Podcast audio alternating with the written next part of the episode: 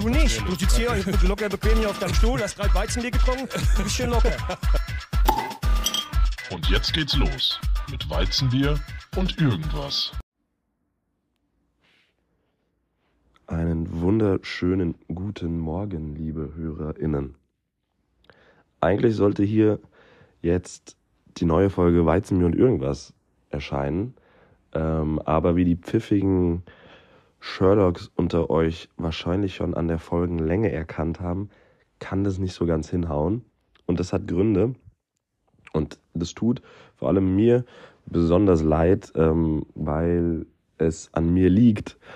Und ähm, nachdem es letzte Woche ja noch an gesundheitlichen Gründen lag, weil mich einfach eine Erkältung komplett ausgenockt hat, ähm, ist es diese Woche einfach der Stress.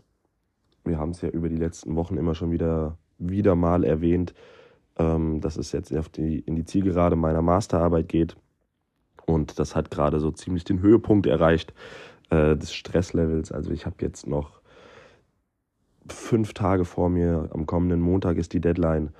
Und von daher ähm, musste ich mir eingestehen, dass gerade einfach andere Sachen Prioritäten haben, als diese Folge aufzunehmen. Ähm, ich befinde mich jetzt auch gerade noch in Hamburg. Ich habe die ersten Sachen für den Umzug schon gemacht. Ähm, von daher ist viel los.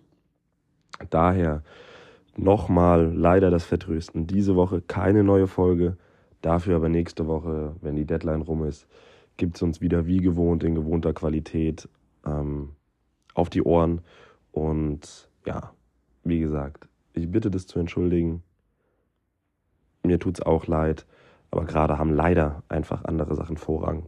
Und ja, deshalb musste ich da Marvin jetzt nochmal vertrösten, eine Woche. Aber wie gesagt, nächste Woche sind wir wieder back.